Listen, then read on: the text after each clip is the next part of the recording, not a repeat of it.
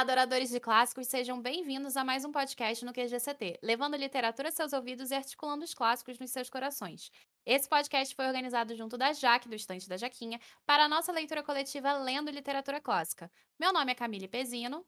Eu sou a Jaque, do Instagram literário Estante da Jaquinha. E hoje estaremos falando do último livro lido em 2021. embora tentássemos controlar o tempo para que o debate fosse curto, nós falhamos o ano inteiro miseravelmente. Assim, através do Google Meet, com todo mundo falando o que achou, o que gostou, o que não gostou, comentamos sobre os aspectos filosóficos e antropológicos presentes na obra A Mão Esquerda da Escuridão, da Ursula K. Le Guin. Para aproveitar, teremos a Tati, uma fanzona da escritora, com a gente hoje. Pessoal, sou a Tati. E é isso que eu tenho que dizer mais. e tá tudo bem. Bom, antes de passar a palavra para Jaque trazer aquele resumo incrível que a gente já conhece, vamos falar um pouquinho sobre a Úrsula, a primeira mulher a vencer prêmios como Hugo e Nebula de melhor romance ao mesmo tempo.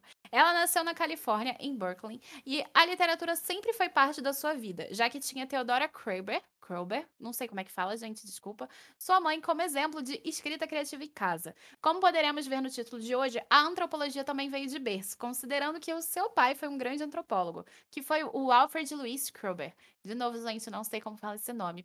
É o K justamente aí, tá, gente? Enfim, assim, unindo os mundos de seu pai, Ursula Krober, na época, tinha um belo gosto por essas duas áreas. Tanto quanto seus irmãos mais velhos, a Úrsula tinha acesso a uma grande coleção de livros e, compartilhando o amor da literatura com seus irmãos, todos tinham acesso tanto a obras literárias como acadêmicas, o que acabou influenciando, acho que, toda a família.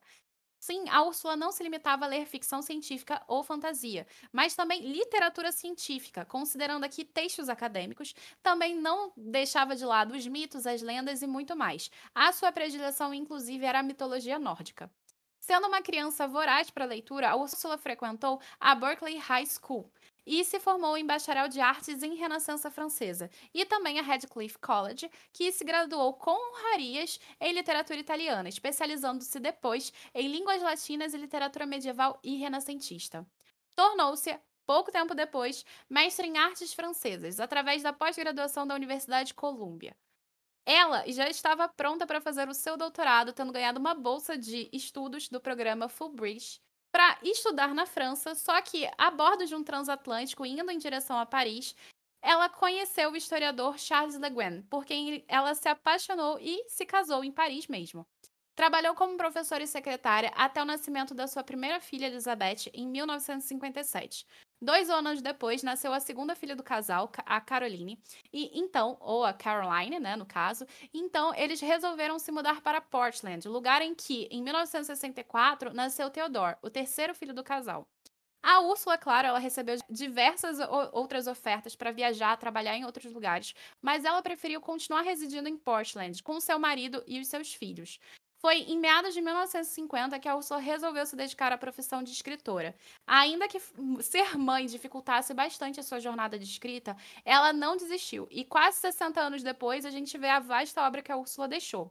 Desde 23 romances, 12 volumes de contos, 11 volumes de poesia, 13 livros infantis, 5 coleções de ensaio e 4 obras de tradução. Não menos importante, tudo isso lhe rendeu 6 prêmios Nebula, 7 Hugo e ainda foi considerada pela The Science Fiction Research Association como uma grã-mestra, o que já é de bastante renome na área. E é um baita prêmio. Enfim, somada a tudo isso, ela também trabalhou como editora, professora universitária, fez parte de conselhos editoriais e crítica literária. Com um legado impressionante, a Úrsula faleceu, infelizmente, em 22 de janeiro de 2018, aos 88 anos, em casa. Ela já estava com uma saúde bem debilitada e teve uma parada cardíaca. Muitos foram prestigiá-la porque ela era um nome importantíssimo da fantasia e da ficção científica. E, na verdade, o Harold Bloom, que é um grande teórico da área, diz que ela é uma das autoras que você deve ler para entender literatura fantástica, literatura de ficção científica. E, afinal, não é todo dia que uma mulher recusa um prêmio Nebula em protesto, não é? Porque ela ainda conseguiu fazer isso, ela conseguiu protestar recebendo um prêmio. E depois de a gente conhecer um pouquinho, e isso a gente tem que considerar que é um pouco mesmo da Ursula K. Le Guin, Vamos para o resumo maravilhoso da Jaque de A Mão Esquerda da Escuridão. Então, Jaque, tá todo seu. Então, galera, vou confessar a vocês, de antemão, que eu demorei um pouquinho para entender a dinâmica do livro. Mas o resumo está aqui, eu vou tentar passar da melhor forma possível para vocês. A gente tem o protagonista que chama Gillian. Ele é um terráqueo e ele foi mandado para um planeta chamado Getten.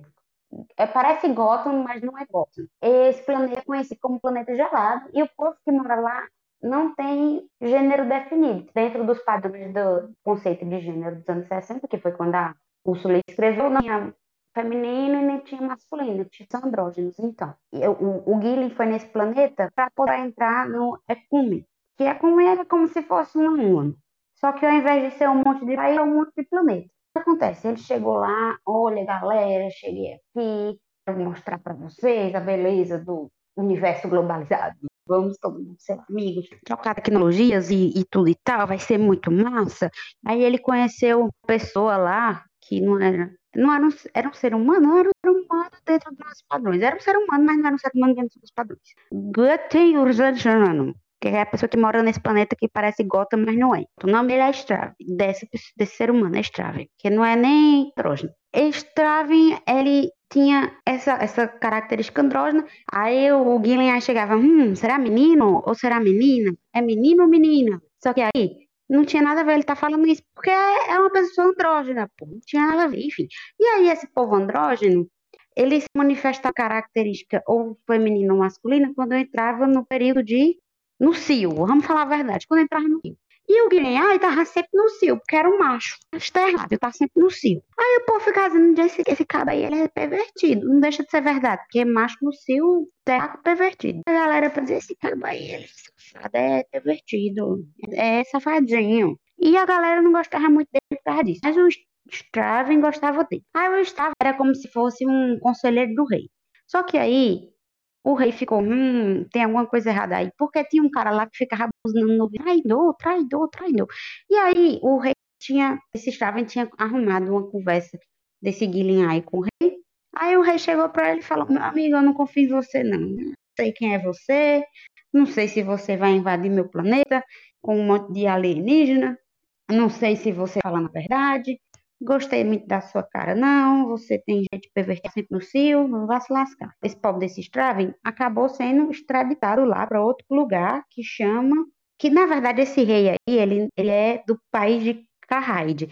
E aí o, o Straven foi extra, extradita, Straven extraditado. Já pensei nisso, nunca tinha pensado nisso. acabei de ter essa insight. O Straven foi extraditado para Orgório, que era como fosse uma democracia distrital, mas parecia uma coisa meio stalinista. Ele não gostou muito do jeito do negócio, não, que tava meio, meio hum, não sei. Era uma coisa muito, muito ditatorial. Aí o que, que acontece? Straven tava lá de boa, povo, ah, seja bem-vindo, Straven. Aí o Guilherme foi atrás. Eu disse, rapaz, agora eu vou pra lá, que aqui ninguém quer entrar no meu, no meu Ecume. Eu vou lá em Orgorian e vou falar com a galera de lá. Aí ele chegou lá, e aí, galera de Orgória, tudo em paz, vamos aqui entrar no meu ecume. Aí a galera fez, hum, esteja preso. Aí foi, prenderam ele como preso político. Não gostaram da cara dele, e ele foi ficar preso como preso político, ficou lá sendo torturado, a galera, vai, conta aí, conta aí, o que, que tu é, o que, que tu quer? E para de, de manifestar o cio eterno dele. E aí ele foge porque os Traven é um jeito de fugir com ele.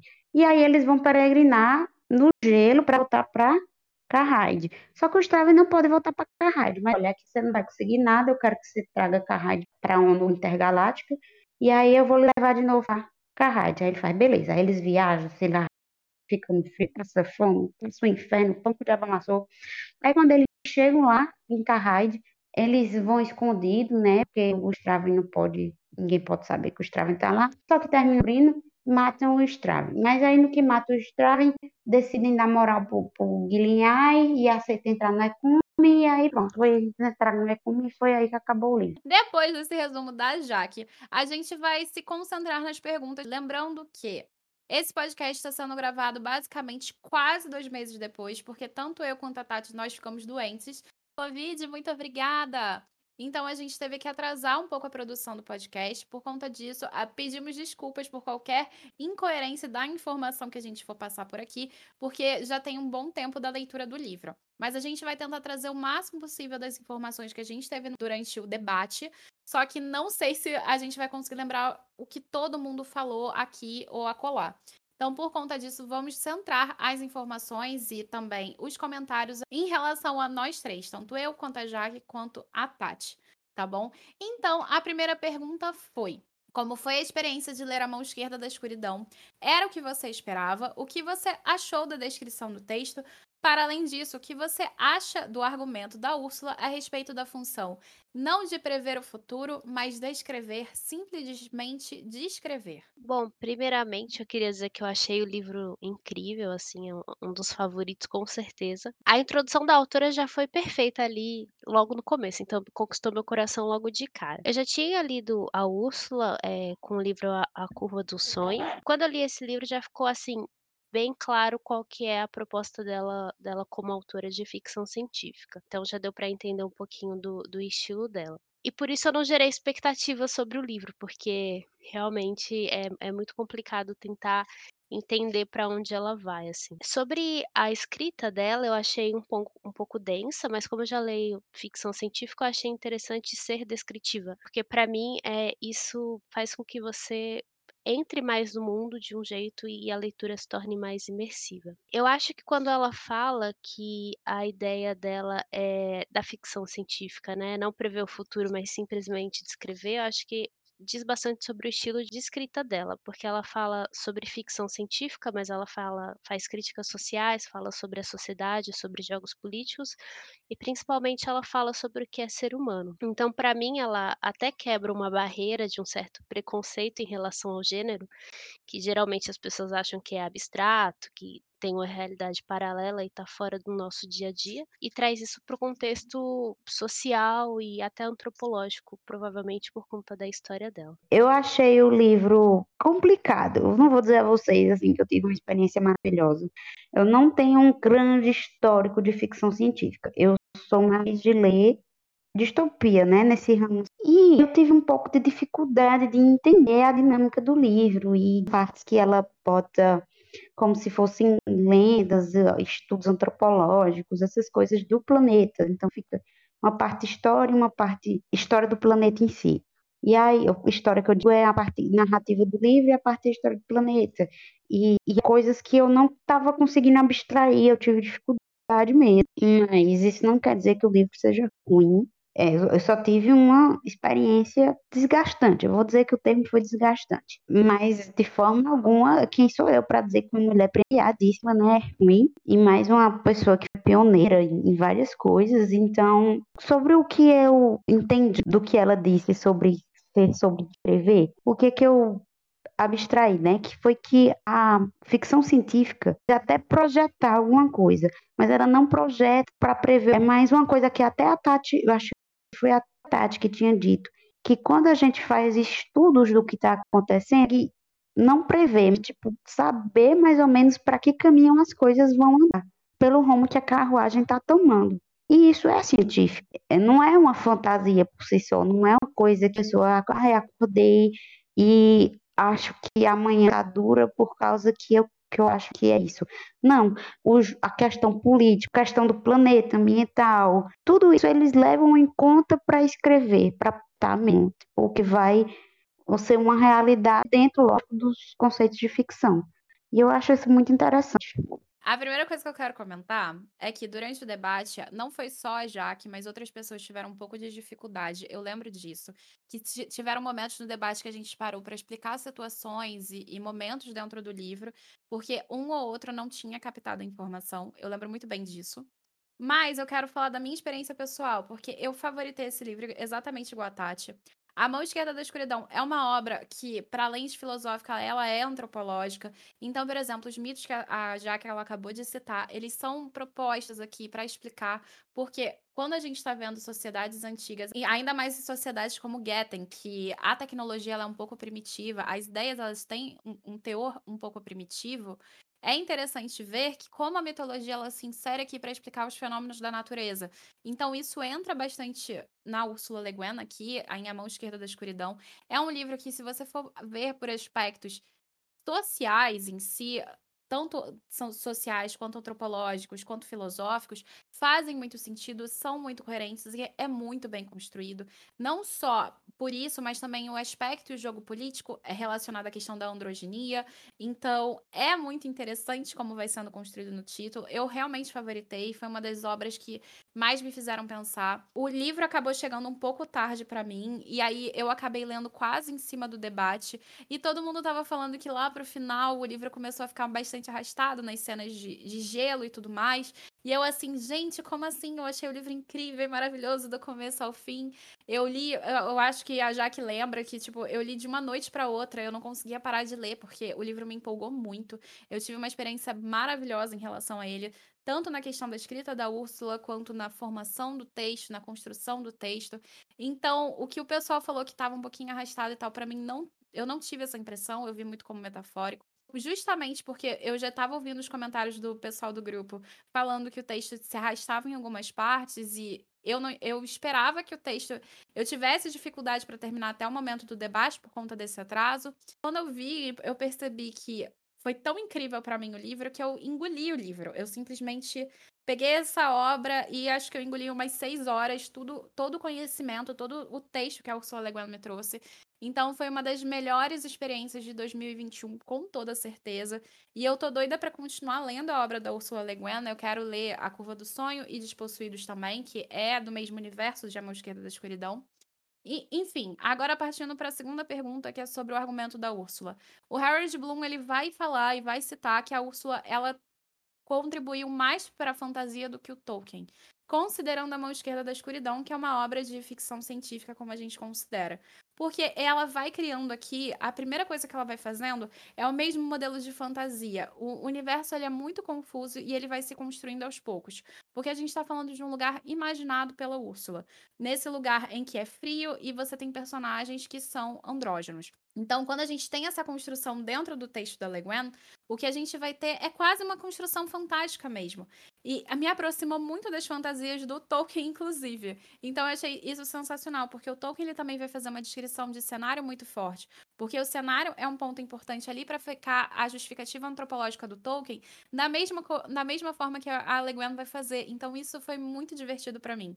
E aí, ela tem a brilhante frase de que ficção científica, no geral, a história que ela cria, no geral, não é para prever o futuro, ou seja, não é para prever uma confederação intergaláctica que vai unir todos os planetas, etc. E sim para descrever e simplesmente descrever a realidade, porque quando a gente está brincando e, e, de criar histórias, como por exemplo Jules Verne, que fazia é, é, elaboração de submarino, etc. e tal, e entre outros autores de ficção científica quando está fazendo isso, não é sobre a questão de prever o futuro, saber que, que no futuro vai ter, sei lá, carros voadores. Não é sobre isso, mas simplesmente descrever a realidade como se vê. E a ficção científica e aí a gente pode considerar desde as distopias que a Jack citou, como George Orwell, e desde a própria Ursula Le Guin, ou outros autores como, por exemplo, o Clarke, ou até o próprio Isaac Asimov, a gente vai ter autores que vão descrever a realidade humana, a como os seres humanos eles se portam e como eles se portam em cada sociedade. E é por isso que, quando a gente tem a, a, mão esquerda da escuridão, a gente tem um texto tão antropológico. Porque aqui não é sobre prever uma realidade distante, mas sim descrever como são as relações humanas a partir de aspectos dentro da sociedade. E a Úrsula faz isso incrivelmente bem. Não, não sei se é por causa do pai dela, que ela fez muitos estudos a respeito disso, ou por todos os estudos que ela passou. Mas ela faz isso no texto de uma forma primorosa. Como eu estudo é, sociedades antigas, eu consigo ver o quanto ela se esmerou em, em, diferentes aspectos.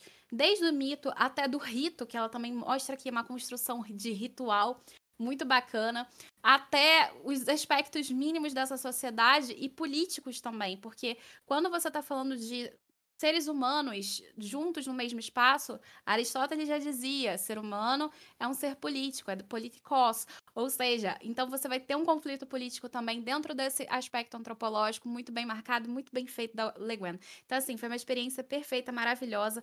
Lustrei o móvel aqui totalmente com a Leguen, embora eu não precise ilustrar porque o livro é incrível. Eu entendo que ele seja muito difícil, ele seja muito complicado para leitor que está chegando agora, que está pegando fantasia, que está pegando aspecto antropológico recente, mas é um título que, se você tiver bastante carinho com ele, você vai vendo diversas coisas especiais que ele tem, sabe? E isso eu acho sensacional. Eu só queria dizer que eu me sinto muito triste por ter lido o livro, porque eu não vou ter a primeira experiência da primeira leitura outra vez.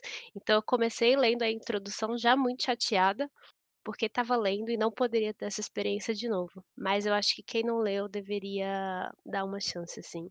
É realmente é uma obra de arte. E eu já não gostei de ler o livro, mas com o debate fiquei esperançosa, fiquei com vontade de fazer uma próxima leitura, não agora, mas tipo, daqui a dois anos ou três, e ter uma nova experiência com o livro. Sou bonito de não gostar do livro é poder dar uma outra chance para o livro. Né, tem essa vantagem. E eu acho que os debates acabam despertando vontade também na pessoa, o que é bem legal. Gente, eu, eu quero dizer para vocês que, como estudante da área, Sério, esse livro foi, assim, uma experiência e foi uma experiência tão imersiva que eu tinha visto que, por exemplo, quando eu estava lendo ele, era quatro horas da manhã, eu estava morrendo de sono, mas eu não queria parar de ler. E eu fui direto, eu embarquei no livro até o final. Mesmo na parte que considera um pouquinho mais lenta. E eu concordo super com a Tati sobre essa ideia de você não poder experienciar isso de novo. A sorte é que minha memória não é tão boa, então eu vou experienciar daqui a algum tempo como se fosse a primeira vez. E é muito legal porque a Úrsula vai intercalando narrativa com dados científicos. E nem todos os dados científicos são do Jane Liai. Então, é bem importante a gente citar isso também, porque isso mostra como o Ecumen já veio pesquisando essa sociedade de Getten. E é muito legal, gente. Esse livro realmente virou xodó. Mas agora a gente vai para a próxima pergunta, que é a segunda. O que você achou da diferença sexual entre guetenianos e humanos da Terra? E quanto à abordagem utilizada por Le Guin? Para além disso, vale destacar que, de acordo com a narrativa, a ambissexualidade impossibilita a ideia de guerra. Você acha que Jane está certo? Se sim ou se não, explique o porquê. Bom, eh, eu achei uma abordagem bem diferente, né, eh, essa questão de como se os gueterianos entrassem numa espécie de cio, né, lembrou bastante meu gato, que o pessoal chama de Kemer. No começo eu acho que fica um pouco nebuloso tudo, assim, você tem que correr um pouquinho para entender o que está acontecendo. Ela não dá todas as informações no começo, então você vai entendendo o mundo, é a questão da da ambissexualidade dos humanos, ao mesmo tempo que a história vai andando. Então, isso realmente pode ficar um pouquinho complicado, mas é interessante porque você tem esse fator de descoberta, né, então, enquanto você entra numa história, você ao mesmo tempo entende como ela funciona. É, eu acho a visão do Gimli, eh, um pouco ingênua, talvez. Eu entendo que ele, como enviado no planeta, ele veja as pessoas que, pelo fato delas serem é, andrógenas, ele até comenta em algum momento, né, que elas não têm picos de emoção, talvez sejam um pouco apáticas, enfim. Eu entendo que possa passar a impressão de que uma guerra não seria possível, né, porque quando a gente pensa em guerra, é disputa de poder, é até uma questão territorial, talvez e que acho que precisaria de um pouco mais de hormônios, talvez, para iniciar uma guerra. Só que eu acho uma visão um pouco ingênua, porque quando a história vai passando, você vê que existe a possibilidade de uma guerra se formando. Há conflitos políticos da mesma maneira que existe na Terra com humanos que, que são, não são andrógenos. Então eu acho uma visão um pouco ingênua, entendo o que ele quer dizer, mas é um pouco até irônico, talvez, e seja, pode ser até uma crítica da autora, porque existe uma guerra se formando lá. Então, eu achei interessante essa questão, que a diferença também serviu para ressaltar um pouco. Eu vou mais assim, eu concordo com tudo que a Tati falou, mas eu queria falar da questão do preconceito. Por quê? Porque eu enxerguei sim um conceito tanto do, do pessoal do planeta, que eu não sei falar o nome, que parece Gotham, né? quanto do terráqueo, porque o terráqueo ele ficava a todo custo tentando identificar se a pessoa estava sendo mais homem ou mais mulher, o que não deixa de ser um certo preconceito, não? É? uma certa imposição da sua realidade, ao mesmo tempo que os, o, o pessoal do planeta, quando você falar o nome, queria taxar o cara de tarado porque ele era homem, sempre homem, sempre masculino. E também criou-se uma barreira de um com o outro por causa disso, porque o próprio Guilherme, ele, ele tinha muita dificuldade de confiar no Straven, porque ele não entendia muito o jeito do Straven, porque ele era meio diferente, ele não conseguia ler o que ele queria dizer, as visões dele. E isso fez com que ele terminasse prejudicando, no fim das contas, um pouco. Então, tem muito essa questão do, da diferença criar barreira, a própria pessoa não consegue aceitar a diferença. Pergunta para mim ela é bem complicada. Primeiro, a diferença sexual entre os getenianos e os humanos. Eu acho muito interessante como a Ursula Le Guin, ela começou a fazer uma pesquisa antropológica nesse sentido do feminino. Como o feminino ele é rebaixado? Primeira coisa que a gente tem que levar em consideração que as sociedades a priori elas eram matriarcais, porque entendia-se que a vida surgia da mulher.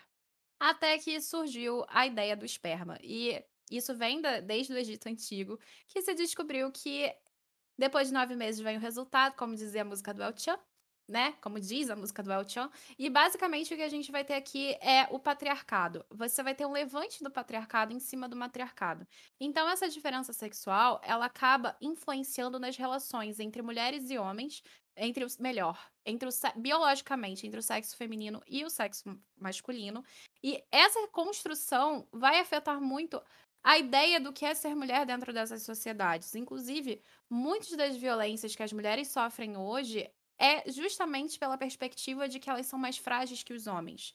Então você vai ver, por exemplo, um índice de estupros em relação a mulheres e crianças que são consideradas criaturas frágeis dentro da nossa sociedade muito maior. Justamente por conta disso. Então, quando a Le Guin, ela tira essa diferença, o que acaba acontecendo é que vai tirar e também acaba alocando ali a ideia do Kemer, que é como se fosse um cio, como a Tati comentou, ela vai tirar essa perspectiva do desejo sexual abusivo, né, que a gente tem na sociedade. Só que a gente sabe também que a questão do estupro não é nem necessariamente uma questão sexual, mas uma questão de poder. E aqui a gente vai botar o status do feminino e masculino, dentro, biologicamente falando, no mesmo estatuto de poder, porque não tem isso, sabe? Não tem essa diferenciação. Então, tirar essa diferença que existe na Terra, que existe nos seres humanos, faz com que exista uma equivalência de poder. E isso é uma coisa muito interessante que vai vindo na construção da narrativa. A Úrsula, inclusive, foi julgada porque os usos pronominais eram sempre no masculino, e foi uma coisa que ela, ela comentou e conversou e repensou durante a leitura, mas eu acho que justamente pelo Jane Liai ser o personagem que a gente acompanha, isso faz muito sentido. Porque o Jane Liai é o personagem masculino da narrativa, ele é o narrador da, da, da, narrativa. Então, ele vê a partir do ponto de vista masculino, porque é o ponto de vista de superioridade de poder. Então, seria interessante pensar até nessa masculinização do texto, da estrutura do texto como uma tentativa de manter uma estrutura de poder no masculino pelo Jane ser um homem da Terra. Então, eu acho que isso seria até uma coisa interessante da gente parar para pensar, que não foi uma coisa abordada quando a Ursula Le Guin, ela trouxe a mão esquerda da escuridão em vida. E então, eu gosto muito da abordagem que ela utiliza, porque ela não vai fazer só no ponto de, de vista narrativo, como eu já tinha conversado antes, mas ela vai trazer como se tivessem artigos científicos, ela vai trazer aspectos é, é, psicológicos e sociais a, recriados através do mito, porque o mito também fala da psique, não humana no caso, mas genteniana. Então é muito interessante como ela vai fazendo essa construção e essa abordagem, e é muito palpável também a forma como ela vai construindo tudo isso, né? E sobre a questão de como o Jane Liai vai comentar pra gente, a ambissexualidade impossibilita a ideia de guerra, foi exatamente o que as meninas já comentaram. Não, claro que não. uma guerra não é sobre a sexualidade. Claro que a gente tem a ideia metafórica do do, da guerra do amor, né? Porque desde o princípio a gente tem lá no Homero já narrando como Helena de Troia foi sequestrada ou foi ou se apaixonou por Paris e Menelau foi atrás dela. Mas a gente considera o verdadeiro motivo de que Troia foi atacada pelos aqueus, a gente sabe que eles fizeram isso, ou melhor, Agamenon fez isso por um interesse de espólio de guerra, por interesse comercial de rota de comércio marítima, que Troia ficava ali onde é a Turquia, então ali era uma, um bom lugar para escambos e para troca e para ganho financeiro.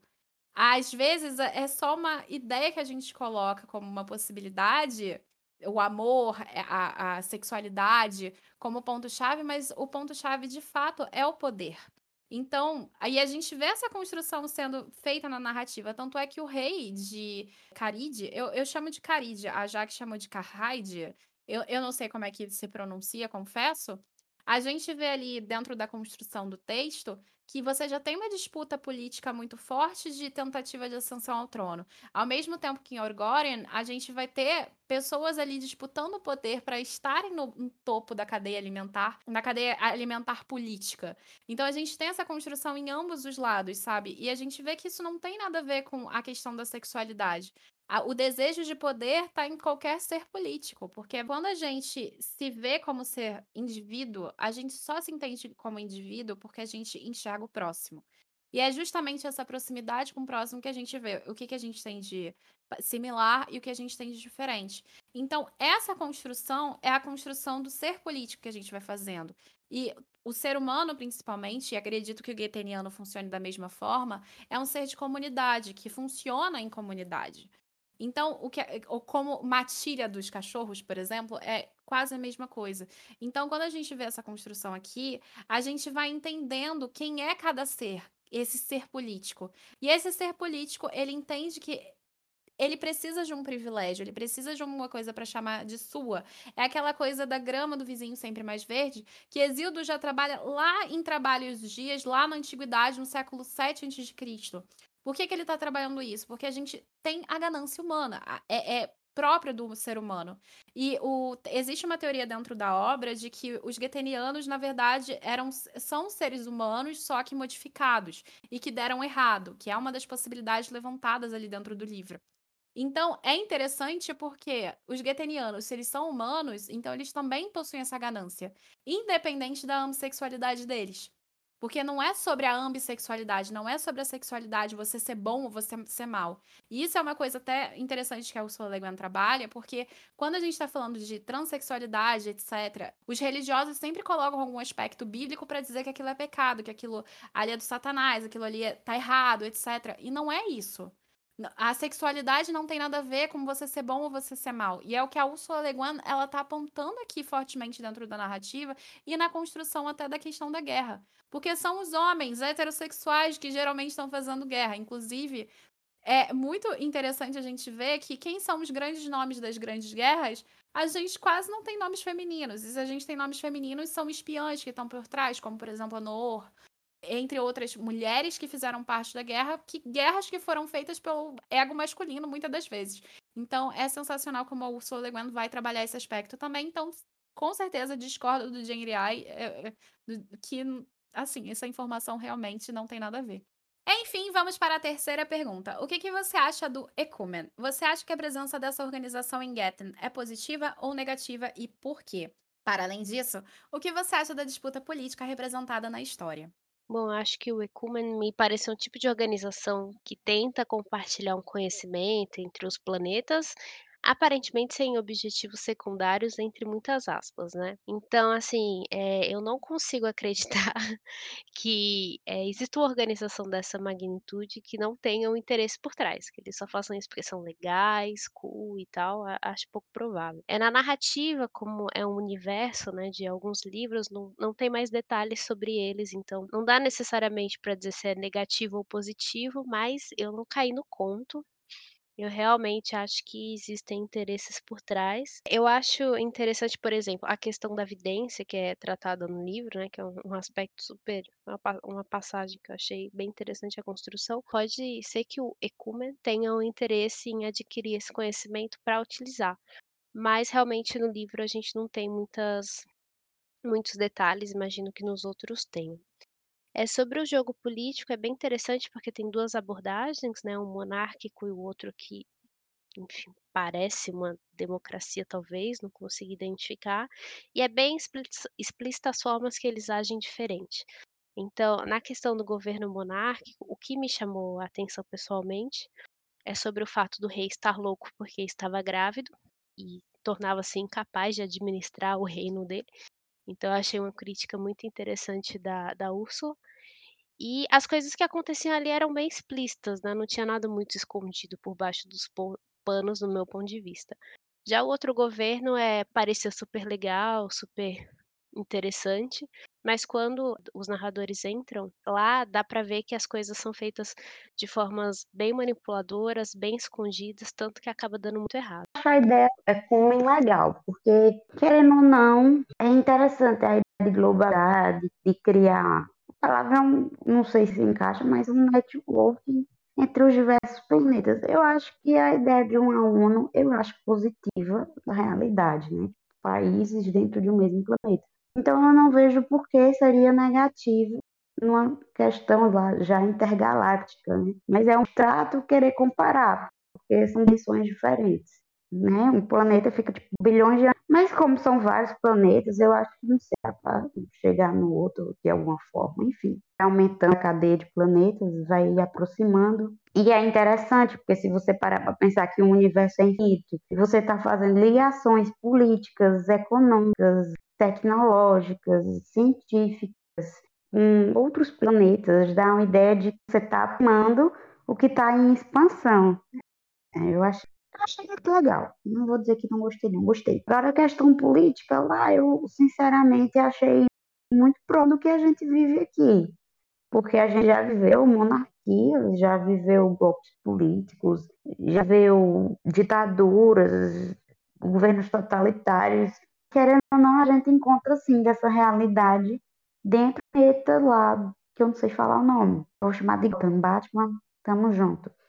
E aí, acaba que eu senti que um pouco a nossa realidade, tipo, como é a nossa realidade, mas tipo, querendo ou não, os, os andrógenos são seres humanos, então meio que, mesmo eles sendo andrógenos, aí já quebra o argumento do Jinhai, porque conflito político numa guerra fria, e é uma guerra, então não tem nada a ver, que é o que ele disse, não tinha nada a ver com ser homem, ser mulher. É uma guerra fria, é uma guerra. E as duas nações estão em guerra fria. Tanto é que o cara que é o terráqueo, que foi para lá, também ficou preso, então ele ficou sob desconfiança. Não deixa de criar uma atmosfera de intrigas. A primeira coisa que eu acho interessante de comentar sobre ecumen é porque vem da palavra oikomenikos, que em grego vai significar mundo habitado sabe? Então, a primeira coisa que é interessante é, e a gente fez isso durante o debate, foi a comparação com a ONU. Porque é essa ideia de troca de informações importantes entre diferentes países, e aqui voltado para uma ideia interplanetária, que seja positiva para todos os lados. Eu concordo com a Tati, eu não sou do tipo de pessoa que acredita que existe uma organização deste tamanho que não queira algum privilégio, algum ganho. A gente tem que considerar que a gente está na perspectiva do GNDI então, é uma perspectiva de uma pessoa muito inocente. Inclusive, a gente vê quanto ele é inocente em relação às tramas políticas do planeta de Getten. Então, como é que ele vai não ser uma pessoa inocente relacionada ao próprio Ecumen? É muito difícil acreditar que o Ecumen não tenha nenhum ganho. Até porque eles insistem nessa parceria com Getten, sendo que o Getten é muito afastado no, no contexto interplanetário, ele é muito afastado. Então, por que insistir por causa da evidência? Que é aquilo que entra como destaque dentro da narrativa do que é o ganho principal do Ecumen. Então o Ecumen quer dar, mas também ele quer receber. Não é uma troca desprivilegiada para o lado deles. Então a primeira coisa que eu acho que é interessante comentar é que o Ecumen, nessa comparação com a ONU, a gente vai ver que tem polêmicas da ONU da mesma forma que deveriam ter polêmicas do Ecumen se a gente fizer essa comparação. Então, é muito interessante aqui que eu vejo ela de maneira positiva, porque é uma, um intercâmbio, uma troca é sempre bom, mas é negativa também. E ela entra aqui em destaque como negativa também, não só pelo ecumen em si, mas pela troca de poder dentro de Getten. Porque quem tiver o ecumen ao lado, isso é uma coisa narrada dentro do texto, se quem tiver o ecumen do lado primeiro, seja Caride ou Orgoren, ou Caride, que eu não sei o nome que a gente fala, assim, como é que se pronuncia, mas quem tiver, e são os dois países principais desse planeta, que é Getten, quem tiver o Ecumen do lado é quem vai ter o privilégio. Então, como é que, se é uma organização sem fins lucrativos que está pensando no planeta, como é que essa ideia surge dentro da narrativa? Como é que essa construção pode surgir dentro da narrativa? E aí é que a gente ganha esse plus negativo. E é justamente que essa disputa política entra nessa representação. A Jaque comentou muito bem sobre a questão da Guerra Fria, dessa ideia de Guerra Fria que nem é tão uma guerra fria assim, porque eles realmente têm essa disputa, ao ponto, por exemplo, do exilado quase morrer, né? Ainda é, é, tem que sair no tal horário, senão vai morrer, não pode ficar ali, senão vai morrer, etc. Então é bem interessante como isso vai sendo construído no texto. E a gente tem uma disputa política aqui que é muito legal e muito bacana, porque ela tá ali em constante conflito e eles sempre estão se aproveitando de um lado ou de outro por debaixo dos panos. E aí, por isso que vem essa ideia de Guerra Fria. Mas a Guerra Fria, ela cria tecnologias dentro do nosso contexto social ao ponto de mandar um homem para a Lua. Não foi o que aconteceu dentro do contexto do Getten. Ali, eles estão muito mais numa disputa, não diria espacial territorial, mas numa disputa vocabular, sabe? Eles querem, eles querem fazer esse domínio de território, mas eles nunca avançam o suficiente. E aí eles têm até uma disputa mais afastada de uma região que acho que tem algum tipo de lucro. Eu não lembro muito bem dessa parte. Aí se vocês quiserem complementar, seria ótimo. Então eles estão nessa disputa meio que de, de territorial. Então uma disputa mais física e psicológica do que a Guerra Fria, que é uma coisa mais tecnológica, sabe? Então, é muito interessante como vai sendo construída essa disputa aqui e como o Ecumen vai ser o jogo, a virada, porque é o Ecumen que vai trazer tecnologia. Então, eu pressuponho que a população de Getten, seja de Orgoren ou Caridia, ou melhor falando, é, os líderes políticos, eles estejam com interesse arma armamentício mesmo, sabe? Então é bem interessante como vai sendo essa construção dentro da narrativa, como a Leguen vai trazendo isso pra gente à tona, e eu acho muito bem representada essa disputa política porque ela é muito palpável. Tudo que a Le vai construindo é muito palpável. Então, eu acho bem interessante, eu acho muito bem elaborada e eu acho que o Ecumen, ele pode ser positivo ou ele pode ser negativo, depende de quem ele tá na mão, né? E a gente, quando a gente considera essas organizações, é que nem a religião em si, a, a crença religiosa ou a crença política, depende muito em quem é o governante, quem é que está ali como o doador da palavra, porque é ele que vai definir se vai para um lado positivo ou negativo, porque querendo ou não, tudo que a gente produz como instituição, ela pode ser positiva ou negativa. Depende de como isso vai sendo firmado. E a gente tem uma construção religiosa no texto que ela é, ela é muito voltada até para o taoísmo, diferente, por exemplo, do, do contexto político aqui, que é muito voltado para a própria ganância. Então, são construções que vão sendo é, é, vão sendo consideradas aqui no texto e que a gente pode levar para nossa vida do simplesmente de escrever da Le Guin, que a gente vai ver que se essa instituição ela vai ser levada para X ou Y caminho, depende do seu comandante, depende daquele que ordena. A, a, até mesmo a forma como, por exemplo, se olha a Bíblia, a gente estava conversando um pouco mais cedo sobre a Bíblia, antes de começar o podcast, a Bíblia mesmo vai depender de quem está interpretando. Então, é muito dependente de quem comanda do que da instituição em si. E a organização do Ecumen é aquilo, né? É trazer o mundo civilizado, o mundo habitado para Getten. É dizer que Getten, com essas disputas políticas, não são civilizados como o Ecumen pode fazer com que eles sejam. E isso a gente pode considerar aspecto tecnológico armamentício ou tecnológico em si, e a gente só pode saber de fato que é o Ecumen quase no final. E mesmo no final, a gente ainda tem a perspectiva do Genriai e não é o suficiente, até porque o Genriai ainda é imaturo. Mesmo no final, mesmo depois passando por tudo, ele não é tão confiável como narrador de, de desconfiar do Ecumen. Ele começa a desconfiar da população de Getten, mas não o suficiente do Ecumen no final. Então a gente não tem como saber. O narrador não deixa a gente chegar lá queria só comentar que é, essa semelhança com a Guerra Fria é até interessante porque não existe um, um conflito direto, mas na história a gente sabe que existiram muitos conflitos e muitas pessoas morreram na Guerra Fria. Né? Não chegou no nível de ter uma terceira guerra mundial, mas além de tecnológica, corrida espacial, existia uma questão de conflitos em, em regiões meio em off, meio escondidas ali, então não, não deixaram de existir mortes, como, como teve no livro aqui numa região.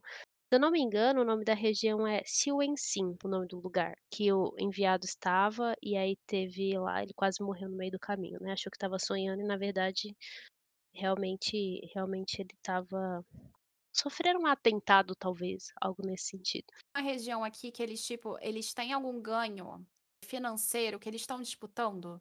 Não existe. Né, eu lembro que o o o lugar que teve essa treta aí foi o o esse que eu falei, o Silêncio, mas eu marquei tanta coisa que eu marquei o livro inteiro. Eu Não também pra marquei o livro nada. inteiro, eu não lembro. Ai, eu não acho nada. Eu sei que eles têm uma disputa em um território específico, que é pra ganho financeiro mesmo, que tira essa tribulação até um pouco eu gosto da ideia da da comparação com a Guerra Fria, mas eu sei que tem um lugar ali que é realmente eles estão disputando pra ganho, e é como se fosse uma divis a a divisão territorial, que eles estão querendo ultrapassar a barreira dessa divisão territorial que tem um ganho específico ali. Eu só não lembro o que que é. Enfim, eu tem uma coisa muito interessante aqui sobre o Ecumen, que é o seguinte: o primeiro enviado a um planeta sempre vai sozinho. Um alienígena é considerado uma curiosidade, 2 são uma invasão. E mostra como o Ecumen também ele tem uma jogada política muito muito bem elaborada a respeito de como chegar num planeta, sabe. Eles sabem o que estão fazendo. Eles aprenderam com as regras, com as normas deles, como como chegar lá, sabe, como enviar a mensagem do Ecumen. E é muito interessante como isso vai sendo construído na narrativa. O nome do lugar é Vale Sinoff, o foco da disputa É, e aí eles ficam fazendo essa disputa territorial, que eu lembro. "Ah, perambulava mais para o norte do que o oeste, justificando meu curso com a curiosidade em conhecer a região do Vale Sinote, foco da disputa entre Carride e Orgoren. Embora o tempo continuasse limpo" é isso mesmo que ele fala. Que existe uma disputa territorial mesmo deles, é para além de uma guerra fria. Mesmo que a Guerra Fria tivesse essa disputa em algumas regiões específicas, ela acaba ficando apagada na história pela pela corrida espacial. Diferente do caso aqui, que eu acho que não tem esse teor, sabe. Por mais que seja uma guerra fria, ela não é tão fria assim. E ela entra como uma guerra fria, eu acho que muito na perspectiva do JDI e não numa perspectiva do da própria população de Getten.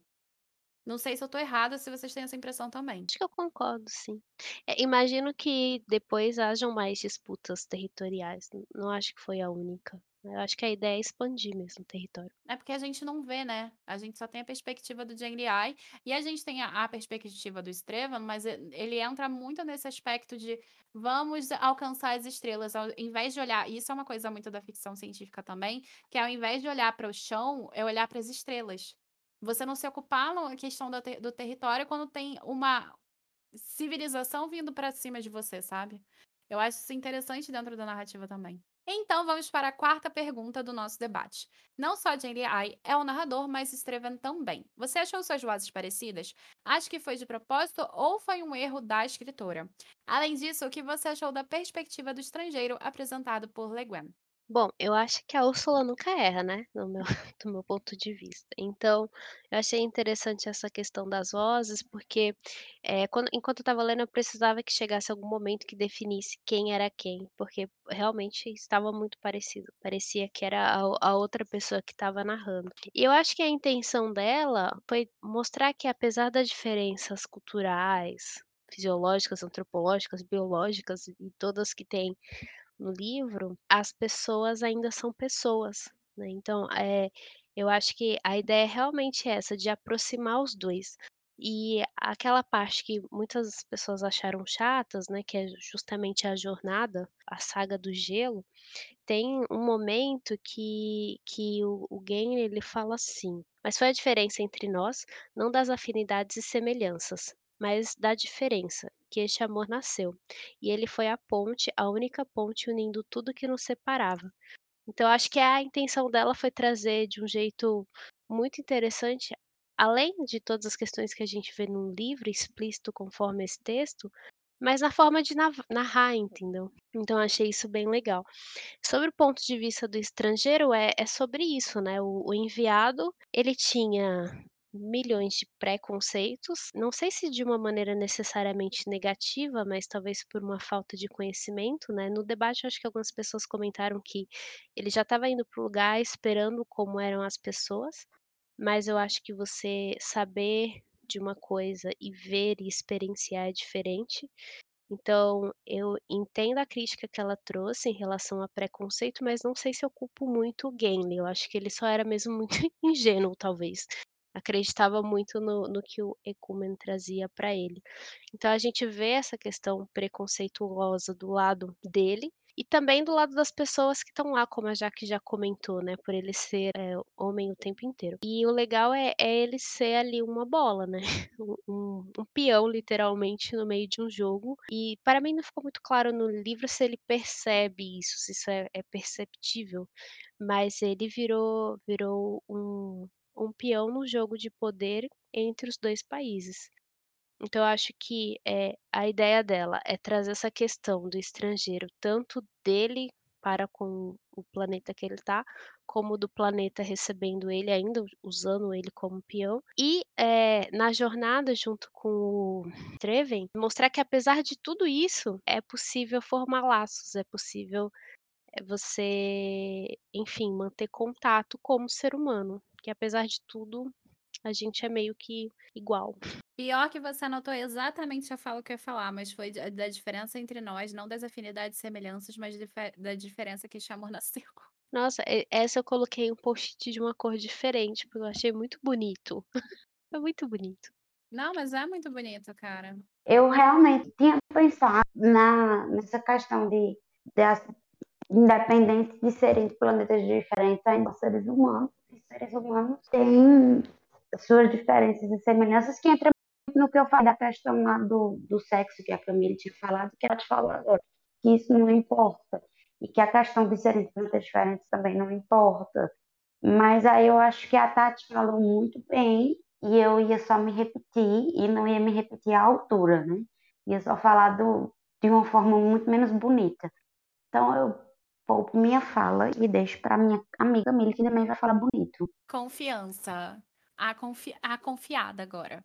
A Tati pegou o trecho que eu ia falar pra vocês, porque é o trecho mais bonito do livro, no meu ponto de vista, mas eu vou pegar um outro aqui que vai complementar bastante o que a Tati comentou. "Mas todos me parecem estranhos, homens e mulheres, apesar de conhecê-los bem. Suas vozes soaram esquisitas, muito graves, muito agudas. Eram como uma trupe de grandes e estranhos animais, de duas espécies diferentes, grandes macacos com olhos inteligentes, todos no cio no Kemer.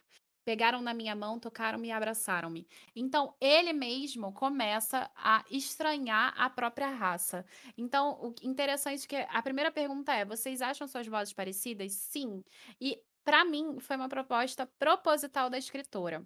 Por quê? A primeira coisa é que, por mais que o Jeriai tenha os seus preconceitos, tenha os seus estranhamentos, chega um momento é que ele até conversa com o Straven, e a conclusão que ele chega é: "Eu me sinto muito mais assimilado a você do que qualquer outra pessoa, do que qualquer pessoa da minha raça, porque eu tô aqui há muito tempo".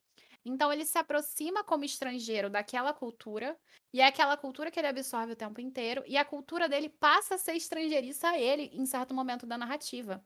É é quase no final, e isso é muito interessante. Então, pra mim, as vozes são similares propositalmente, porque a autora quer mostrar não só essa condição de nós somos iguais, nós somos seres humanos porque nós amamos, mas para além disso, pra mostrar que o próprio Jeriai, antropologicamente falando, ele tá se inserindo tanto na cultura do Straven, ao ponto de ele se ser mais parecido com o Straven do que ser parecido com os que são de fato da mesma cultura que a dele no início. Então isso é muito interessante, como a cultura do outro acaba adentrando a a sua psique. Tem um livro da Frances Hardinge, que foi publicado pela editora Darkside, chamado As Crônicas das Sombras. E ali se passa no período da Guerra Civil Inglesa. Eu lembrei desse livro agora, porque a gente tem como protagonista a Makepeace, que é uma menina que primeiro ela segue uma ideologia, porque todos à volta dela estão numa ideologia, e logo em seguida ela segue outra ideologia, porque todos à volta dela estão seguindo essa ideologia. Ela nasce num num contexto religioso e passa para outro contexto religioso, porque tá todo mundo influenciando ela ao mesmo tempo. O Jeriai é exatamente a mesma coisa. Ele acredita naquilo que ele tá experienciando e vivendo por muito tempo. Então, ele chega lá como parte do Ecumen e ele vai se tornando cada vez mais parte dessa população, ao ponto de que no final ele tá estranhando a própria população de origem. Então é muito interessante como o meio, o convívio social, e de novo a gente é ser político, vai influenciando as nossas relações e vai influenciando a nossa psique. Então, por exemplo, quando a gente vai falar de um autor, e aí a gente como a própria Ursula Le Guin, a Ursula Le Guin, ela é exceção, ela não é regra. Então, quando a gente vai pensar em todos os aspectos sociais que um escritor acrescenta na obra, existem escritores que conseguem além, existem escritores que não conseguem fugir dessa regra. Porque eles estão inseridos demais nessa regra. Então a gente vai mudando a nossa percepção de acordo com a sociedade que a gente vive, de acordo com as experiências que a gente sofre, de acordo com tudo que está sendo dito pra gente no meio. A gente não consegue fugir disso. E é por isso que as narrativas são tão similares, as vozes são tão similares. Porque eles estão vivendo a mesma experiência, a mesma vivência naquele momento. Tanto é que eles chegam ao ponto de passarem uma jornada juntos. Então, é por isso que é tudo muito similar. Então, para mim, foi uma jogada sensacional da escritora para mostrar antropologicamente como o ser humano funciona. E descrevendo de uma forma enquanto escreve. E isso é sensacional que a Ursula Le Guin traz. Em relação ao estrangeiro, eu concordo com a Tati, porque é o estrangeiro dele para o Streven, do Streven para ele. Ou seja, da população de Getten para popula os chegados do Ecumen, dos chegados do Ecumen só que não só isso, eh, vai muito além. É o, o estrangeiro não só recepcionado pelo preconceito, mas pelas outras possibilidades também. Que é essa possibilidade do amor que é gerada, que é criada ali. Então a gente tem diferentes perspectivas quando a gente pode tratar o estrangeiro. Tanto de xenofobia, quanto de aceitar o outro. Então, é, é, exatamente a experiência que a Tati também comentou sobre o Jane Ai saber, mas não viver. E isso é uma diferença muito grande. É uma diferença muito grande quando a gente vai passando por essa perspectiva. Então, é muito interessante para mostrar que os preconceitos nada mais são do que limitações nossas, a partir daquilo que a gente acha que sabe, mas de fato a gente não sabe porque a gente não vive. E a Ursula Le Guin vai falar isso de uma maneira tão bonita dentro desse livro. E não é à toa que, por exemplo, eu particularmente acho, não é à toa que eu favoritei, porque é uma forma de contar sobre a experiência de viver a vida do outro sem você se limitar à sua experiência própria. Você tem que viver de fato a vida do outro. É você tem que encarnar, por exemplo, uma ambissexualidade que você não tem na sua cultura. Ao ponto de você desconhecer, por exemplo, o sexo feminino da sua cultura, que é o que o Jane Eyre acaba comentando com o Strevan. Então, assim, é muito interessante como vai sendo construído. É muito bem feito em diferentes níveis. E quando falou o nome do, do Streven lá, eu lembrei que eu chorei, eu fiquei triste de novo. Muito chateada. Entendo a sua dor, entendo a sua dor. Bom, enfim, esse livro é lindo, gente. E a quinta pergunta é: os dois países principais são Carride ou Caride e Orgorin ou é, é Orgória, né? Eu acho que a gente chegou no meio que numa conclusão de chamar assim. Respectivamente, seria uma monarquia. E o outro a gente resumiu como uma burocracia distrital, porque funciona a partir de distritos e a, é, é, aspectos burocráticos de cada distrito, né? Como se fossem como na Grécia Antiga a gente diz cidades-estado, sabe? Cada cidade-estado vai funcionar de um jeito meio que diferente, mas todas elas seguem o mesmo padrão em Orgória. Então eu acho que é mais essa burocracia distrital, entre aspas, tá? Entre muitas aspas, tá, gente?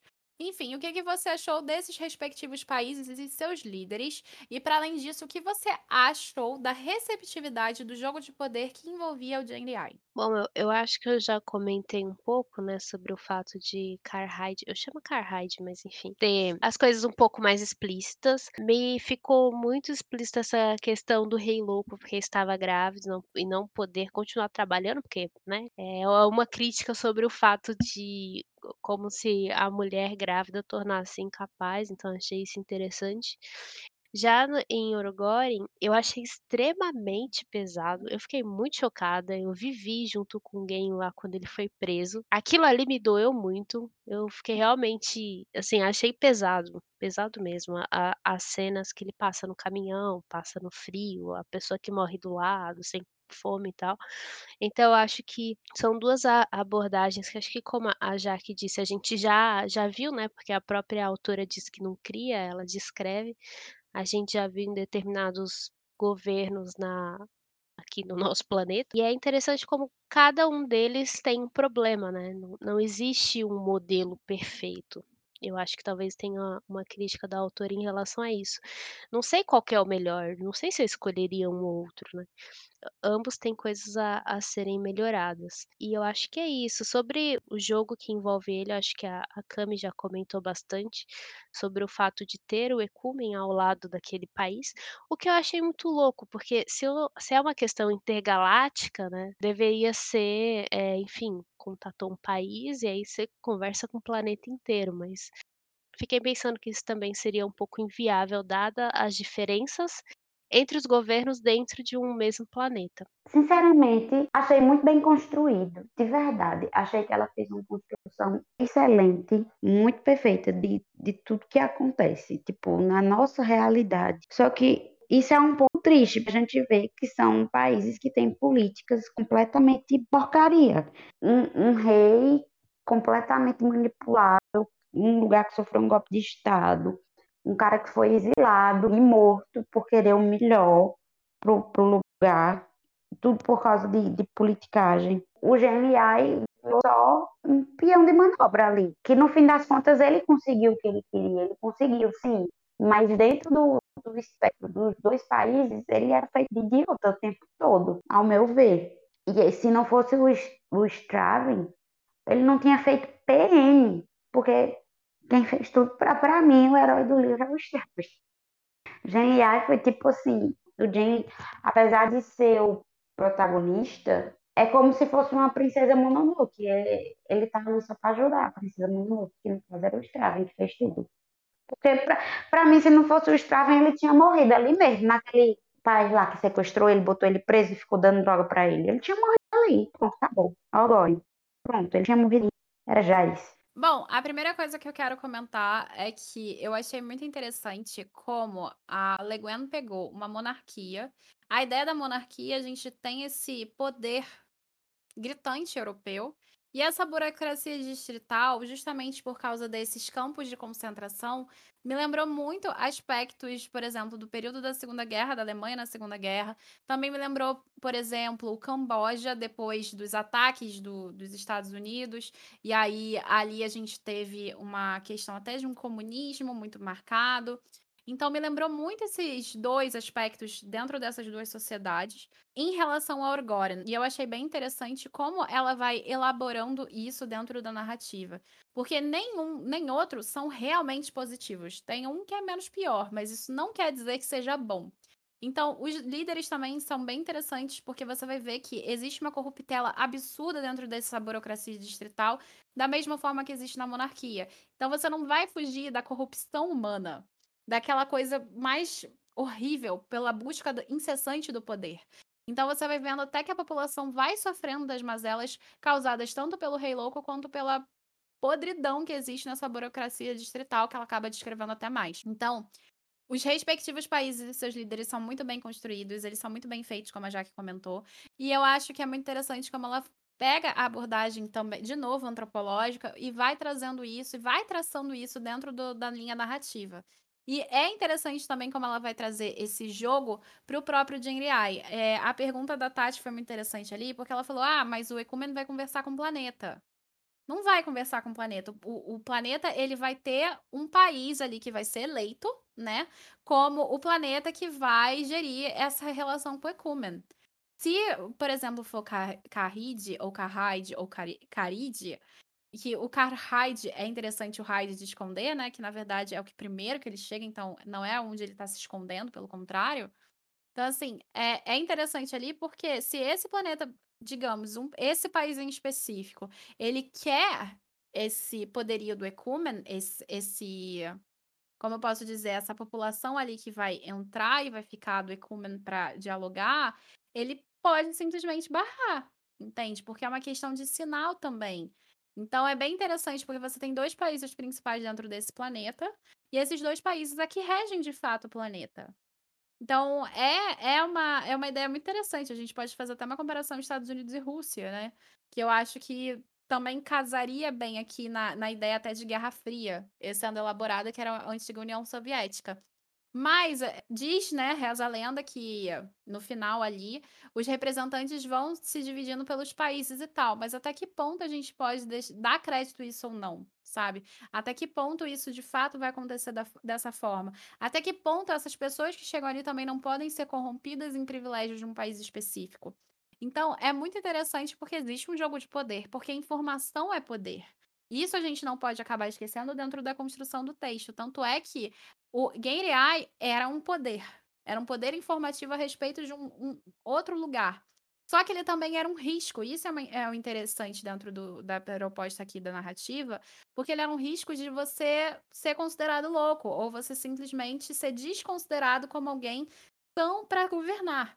Então, por exemplo, se o rei confia no Jengriai e o Jengriai só se passa como um maluco que não tem relação nenhuma com o Ecumen, como é que o rei vai continuar provendo o país acreditando em qualquer coisa que se diga? Então é um risco, é sempre um risco ali o Genryai.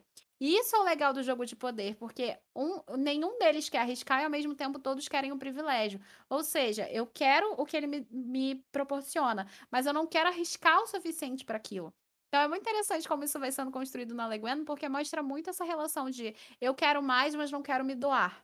E isso, de fato, entra também na, nessa questão territorial, nessa briga de países, que sempre estão querendo mais do outro e nunca doa, se doando o suficiente. E eu acho que isso até entra numa brincadeira na ONU, se a gente levar isso em consideração. Então é muito bem feito, é muito interessante, muito bem marcado. E a construção que a Leguen faz, de novo, é sensacional. Achei interessante o que tu falou, essa parte de se doar e não querer dar.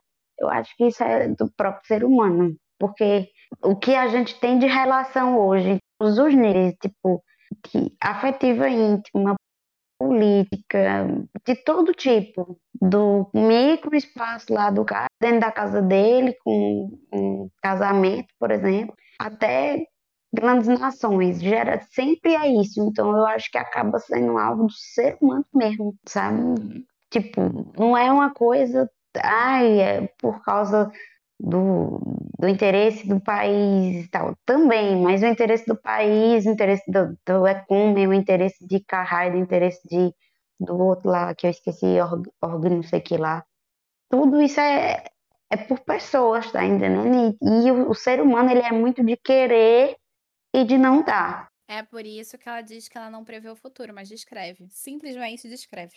Eu achei interessante um ponto que a Jaque falou, né, sobre tem um professor meu que ele fala isso, ele fala: "Ah, a gente pensa no governo, na organização, na ONU, e no fim são tudo pessoas, né, então é isso". É sobre quem lidera a organização. É sempre sobre quem lidera a instituição.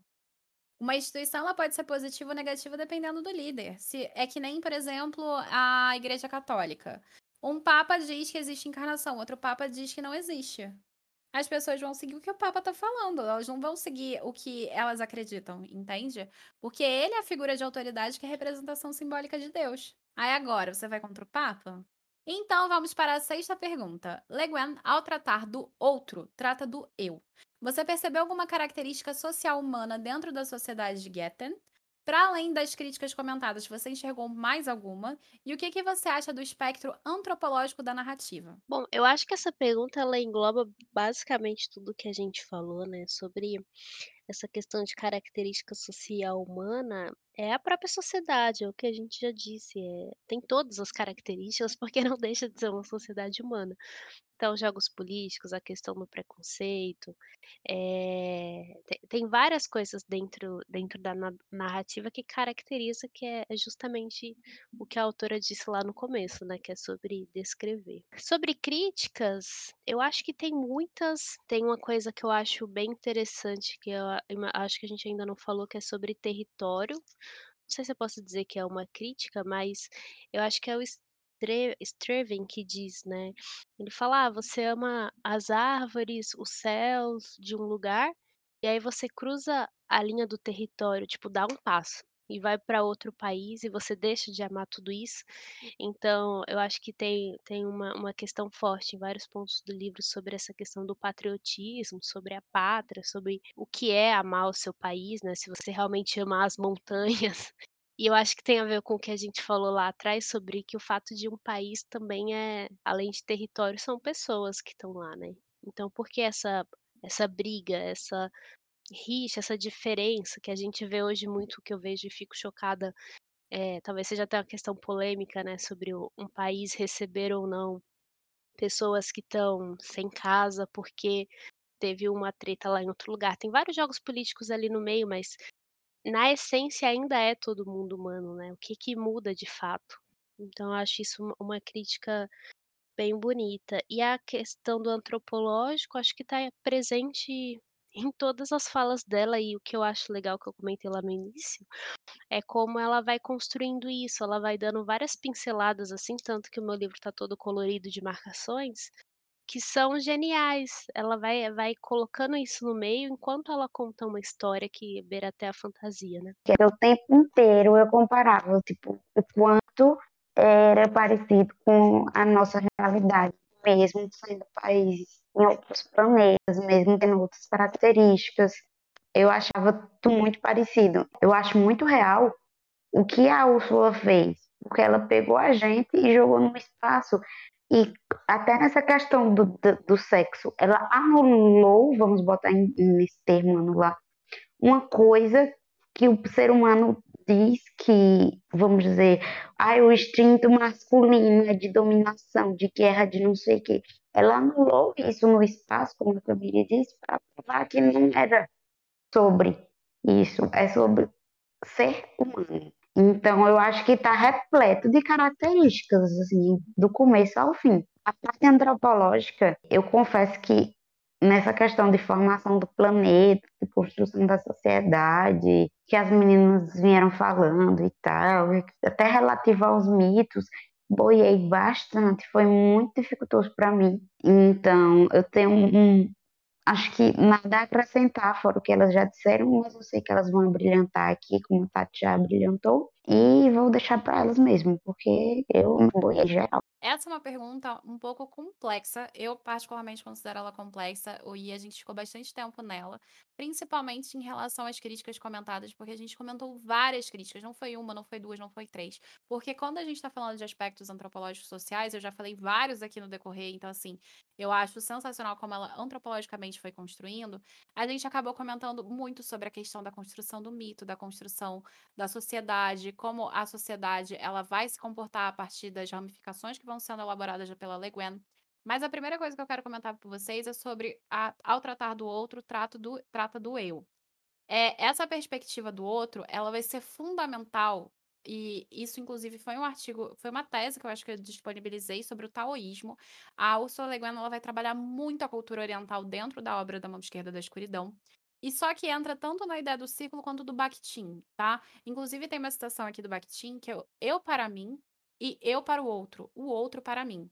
Eu vivo em um mundo de palavras do outro e toda a minha vida é uma orientação nesse mundo, é a reação às palavras do outro e que, para cada indivíduo, todas as palavras se dividem nas suas próprias palavras e nas do outro, mas as fronteiras entre elas podem confundir-se, e nessas fronteiras desenvolve-se uma tensa luta dialógica. Ser significa ser para o outro e através dele para si. O homem não tem território inteiro soberano, está todo e sempre na fronteira, olhando para dentro de si, e ele olha o outro nos olhos ou com os olhos do outro. Então, quando a gente tem essa perspectiva aqui muito interessante sobre a construção do outro e, e tratar do eu, é aquilo que eu já tinha, eu já vinha comentando sobre a construção do Genriá e do Estevam como um só. E como a construção, pouco a pouco, dos signos, dos significados, da, do, da semântica da vida de Getten, e como isso pode acabar acontecendo ao contrário a partir da noção do ecumen, porque a sociedade ela se entranha no que a gente é. Então, o outro ele se torna eu, porque a gente consegue, porque a gente se identifica no outro. A gente se entende a partir do outro. De novo, Aristóteles ser político. Então, essa construção é muito legal. E ela vai trazendo isso aliado ao taoísmo, que é a questão da não ação, que acaba apresentada aqui a partir da vidência, que é outra coisa que é muito interessante. Então, eu vou trazer aqui uma das críticas comentadas, essa importância da cultura oriental dentro da obra da, da Ursula Le Guin, porque é essa coisa do yin e do yang, do bom e do mal, do dentro, do fora, do outro, do eu. É essa construção sempre de opostos complementares que vão sendo surgi vão surgindo dentro da narrativa. E vão sendo construídos de uma maneira muito bem elaborada, até no, no espectro antropológico, que é o que a Ursula Le Guin vai mais fixar a partir da construção dessa sociedade. Porque quando a gente está pensando no antropológico, a gente está pensando no antropos ou seja, no homem, na lógica do homem, como a lógica do homem se constrói dentro desse, desse texto, como ela vai se construindo dentro da narrativa. E o lógico aqui vem de logos, que é o discurso. Então, é o discurso do homem, como o homem vai se posicionando.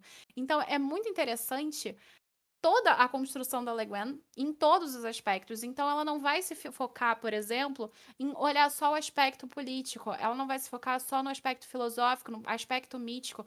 No aspecto do, do discurso de uma só forma. Ela vai trabalhar várias coisas diferentes. Então, ela vai trabalhar a relação de homem e mulher, a relação do Kemer, como a ambissexualidade afeta na vida dessas pessoas dessa sociedade, nos aspectos políticos, na corrupção, na tentativa de você seduzir o outro. Tem uma cena que o Streven estão tá, tentando seduzir ele para ele ceder, etc. Então, tudo que a Úrsula ela vai pontuando, ela vai mostrando aqui, é parte da característica social humana. E justamente porque ela tá nesse estilo fantástico que a Tati trouxe, e até o, Harold Bloom vai comentar, a Leguena ela vai fazendo isso, ela vai pegando e vai mostrando essa nova construção de universo que é tão similar à nossa. Porque mesmo a fantasia do Tolkien, o, o Bloom vai dizer que a Leguena fez mais que o Tolkien, mas não que eu concorde, mas são formas diferentes de ver a fantasia. Toda, toda a construção de um universo fantástico, de todo um novo mundo, como por exemplo de Duna, são diferentes características. Para você construir um bom universo, você tem que ver o aspecto econômico, social, religioso, mítico, todos eles ao mesmo tempo. E a Le Guin, ela consegue fazer isso muito bem no decorrer das páginas, nem sempre dizendo explicitamente pra gente, mas implicitamente nos mostrando aquelas informações. Então, as atitudes do Streven, as atitudes do Rei Louco, até do Genriai, baseado nessa sociedade, elas são afetadas por esse todo. E a gente vai captando esses aspectos implícitos dentro da narrativa dela. O que me, mais me cativou, inclusive, a mão esquerda da escuridão foi isso, porque ela não estava me dizendo explicitamente que o, o céu era azul. Ela não precisa me dizer isso. Ela estava me dizendo implicitamente como os mitos e os ritos são usados dentro dessa sociedade, como existe a crença em uns lugares e a descrença nos outros, como essa sociedade ela vai se moldando para privilegiar alguns em vez de outros, sem necessariamente me dizer, mas me dizendo através das informações da, da construção da narrativa. Então, isso é muito lindo. E, para além disso, ela também vai falar sobre o cárcere das pessoas que são vistas negativamente na sociedade a partir da construção da cena do pervertido. Então, a ideia do pervertido, do estrangeiro pervertido, só porque você não é comum àquela sociedade, aqui a gente está falando sobre a construção de gênero. É uma coisa muito linda como ela constrói. Então, é muito interessante porque ela vai mostrar a perspectiva do outro em relação ao eu, e aqui num sentido avesso ao que a nossa sociedade considera. Afinal, quem é gender fluid hoje é desconsiderado dentro da nossa sociedade.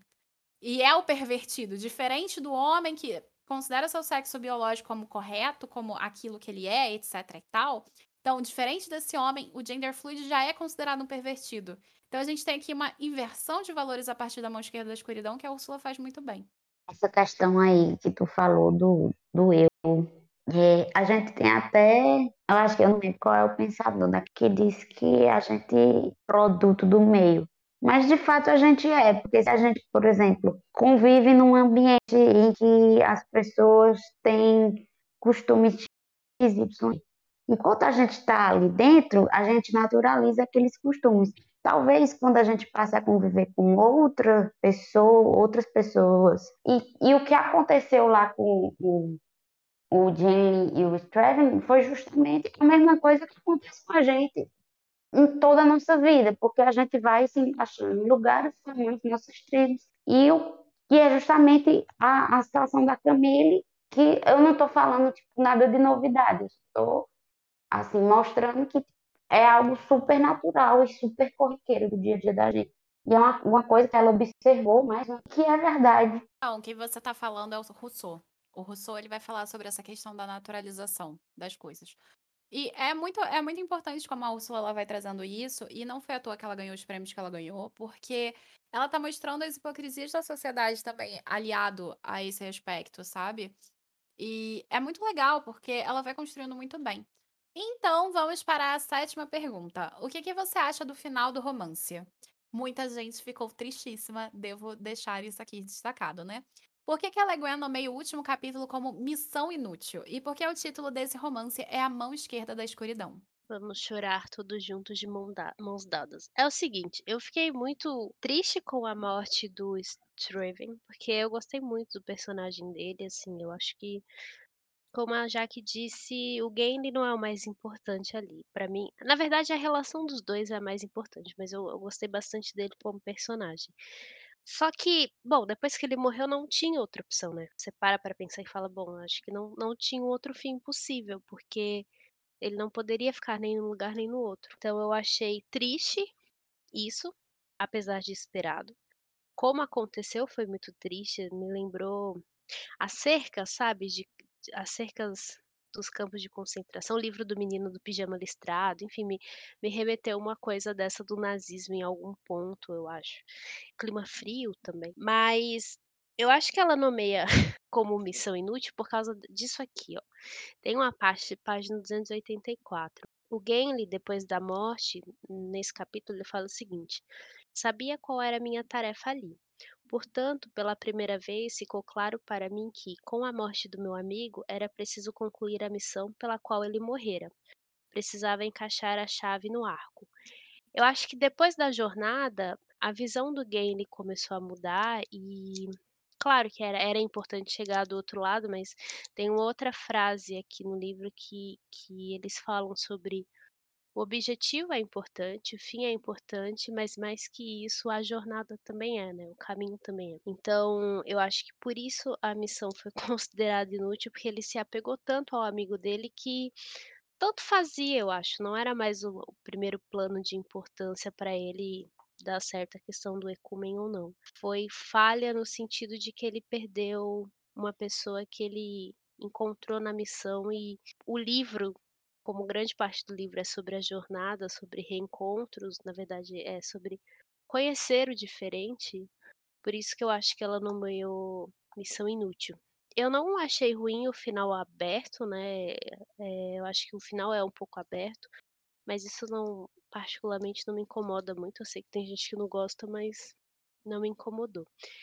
E sobre a mão da a mão esquerda da escuridão, acho que talvez a Cami possa comentar melhor, mas a gente debateu bastante, né, e talvez ele remeta um pouco Traven mesmo, né. Seja uma uma referência a ele, ao lado lado escuro, talvez como traidor, talvez traidor da própria terra, enfim. Mas é isso, eu fiquei triste enquanto a gente falava e falou o nome dele, eu fiquei triste de novo, não tenho mais palavras. Eu acabei aqui rindo, né? Fiquei triste. Fiquei triste. Novo. Na bichinha. Então, é, sinceramente, eu acho que a missão não foi inútil, porque no fim das contas ele conseguiu lá botar o ecumeno preto e tal. Agora, eu acho que essa missão acabou sendo muito mais do, do Straven do que do próprio Jamie, porque ele é muito inútil. Devia ser personagem inútil. Porque quem fez tudo foi o outro que morreu. O cabo ainda morreu sendo mártir. Eu vou morrer, tem que acontecer. E ele foi lá e morreu pelo que ele acreditava. Então, eu devia, para mim, devia ser personagem inútil. Sinceramente, minha Jamie, Jamie, sei lá como é que fala o nome não gosto dele. Não, pronto, talvez eu não tenha gostado do livro a princípio por causa desse homem, que agora tá clareando que eu não gosto dele. Eu não gosto muito do outro. E ele ainda fica criticando com o outro, não dele. Ah, mas depois ele ficou amigo do outro. Mas. Tu sabe que o meu ranço, quando se instala, jaz. Questão de por que ser a mão esquerda da escuridão. Cara, eu acho que talvez a gente tenha, não sei se tem esse viés político, talvez, provavelmente sim, a gente tem muito uma ideia de, de que a esquerda é algo ruim, algo que atrasa. E no fim das coisas, a gente encara a esquerda como algo obscuro. Só que no fim das contas, não é. Eu acho que não dá para dizer que a direita é, é, é uma bosta, não dá para dizer que a esquerda é uma bosta. Mas enfim, a gente vê nesse espectro político. Então, juntando com o que a Tati disse, do cara ser o subversivo e de ter todo esse espectro político por trás, eu vejo muito uma coisa de acabar com isso, de, de monarquia, de, de, não sei, não sei, velho, não sei, foi uma doida aí. Então, gente, como eu comecei falando antes de passar as perguntas, faz dois meses que a gente leu esse livro. No debate, eu lembro que a gente ficou bastante tempo nessa pergunta, até porque cada um chegou a alguma conclusão diferente. E isso não quer dizer que nenhuma conclusão é correta ou é errada. Mas eh, eu particularmente não lembro porque é, como eu defini. Eu vou fazer uma redefinição aqui com vocês, mas de fato na época eu não lembro. Eu lembro que eu fiz uma análise do poema em inglês, não foi nem pela tradução. A gente ficou uma cota de tempo nesse poema e tal, e eu vou falar ele aqui para vocês em português. Mas o que, que eu achei do final do romance? Eu achei ele muito coerente. A morte do Strava, inclusive, é uma morte cíclica, né? É a, a ideia da não ação, que é uma coisa que entra bastante dentro desse romance, da ideia do taoísmo também. Então, ele ele fez o que ele fez e as coisas aconteceram da forma que tinham que acontecer. E justamente pela morte dele é que a gente tem esse novo ciclo, essa ruptura com o passado e essa entrada do futuro do Ecumen. Só que eu concordo com a Tati, uma das possibilidades de leitura que a gente viu é que, por que, que o último capítulo se chama Missão Inútil? Né? Uma dessas possibilidades é que já não importava mais, porque o Straven, que foi o que mais lutou para o Ecúmeno aparecer ali, ele não estaria lá para ver, ele não estaria lá para ajudar. E também, principalmente, porque quem estaria lá para controlar o Ecumen, as relações com o Ecumen com o planeta de Getten, eram as pessoas que desprivilegiavam essa noção que o Genriai estava trazendo. Então, uma coisa muito interessante, que é uma das citações que está na 58, é a seguinte: como, diz na como dizem na escola ecumênica, quando a ação se torna inútil, colhe informação. Quando a informação se torna inútil, durma. Então, é como se tudo que ele passou por ali, junto com o Straven, fosse se tornando inútil. Porque essa população local não daria valor o suficiente a tudo aquilo que foi sacrificado não só a vida do Straven, mas todo o tempo que o Genriai passou ali, porque tecnicamente ele deixou de lado a vida dele para viver essa missão. Então, basicamente, tudo isso deixa, seria deixado de lado por intrigas políticas. Então, essa é uma outra possibilidade de leitura. A gente levantou umas quatro ou cinco possibilidades, mas essas são as que eu lembro particularmente.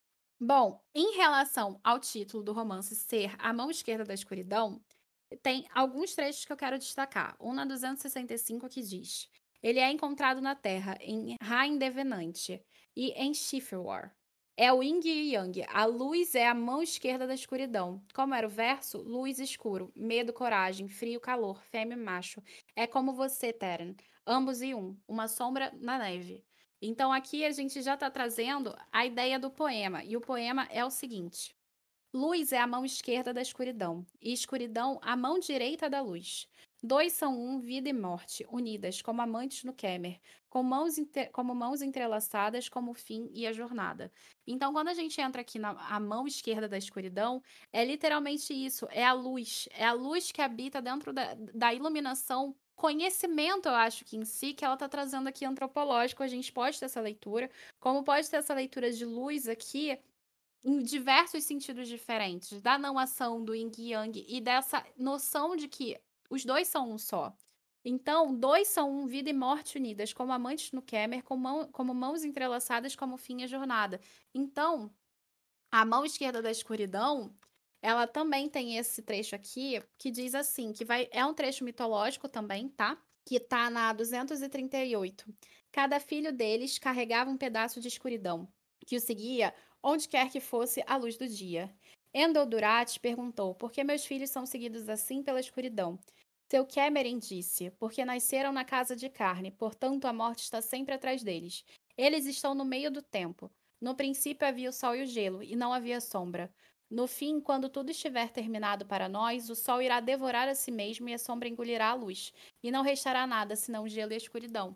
Então aqui a gente tem a escuridão como cerne, como centro, a escuridão da alma humana. E aí a Jaque trouxe a questão da mão esquerda, que dentro da cultura ocidental, o esquerdo é visto como de fato como uma coisa negativa, como por exemplo o ruivo também é visto. Tanto é que em italiano esquerda é sinistra. E sinistro, em português, pra gente, é uma coisa negativa. Então, quando a gente vai ter essa construção aqui da mão esquerda da escuridão, é aquilo que existe de ruim do homem que vai trazer a escuridão. Tanto é que a gente tem a ideia do traidor que perde a mão esquerda, e ao mesmo tempo a gente também tem aqui a noção de desse mito, dessa construção desse mito que eu trouxe aqui para vocês no final, de que ele engoliu os irmãos dele, ele devorou os irmãos dele para obter o seu lucro, o seu ganho. Então, eu acho que tanto o título Se a Mão Esquerda da Escuridão quanto o último capítulo se chamar Missão Inútil são congruentes entre si, porque é a missão, ela se torna inútil por causa da escuridão que habita o homem. Mas essa escuridão, que é parte da mão esquerda, e, e, aí a gente pode considerar esse traidor como algo positivo ou negativo, já que a gente tem o Straven, é aquele personagem que pode ser a balança de tudo também. Então, a gente vai ter aqui a mão esquerda da escuridão como uma coisa negativa ou positiva, a depender, e a missão vai se tornar inútil a partir da medida em que as pessoas vão se deixando levar pela escuridão que habita dentro delas. Então, não adianta você conseguir compartilhar informação e conhecimento de novo, se você tem alguém ali no poder que vai fazer com que isso seja algo nocivo, algo negativo. Então, essa é uma das leituras que a gente tem, não necessariamente é a única leitura plausível ou possível. Fizemos várias no decorrer, mas essa aqui é a que eu tô trazendo para vocês hoje. Isso não quer dizer que é a única que eu tenho, é a única que vai ficar na minha cabeça. E eu vou continuar remoendo durante o dia de hoje, durante outros dias, e ver diferentes leituras.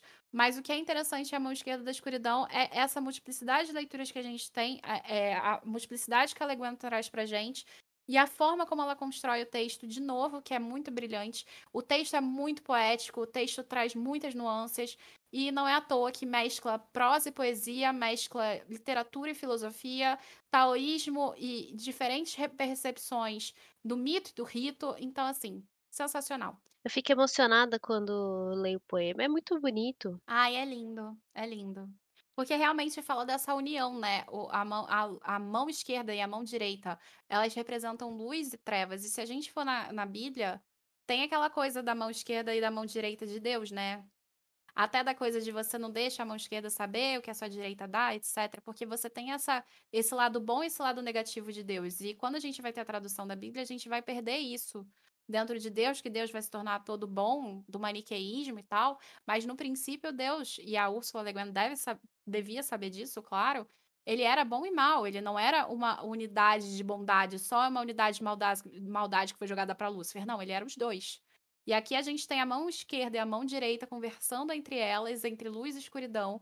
E é isso que faz os dois lados do ser humano, não só o lado biológico, né, do feminino e do masculino, mas a relação que se constrói entre eles.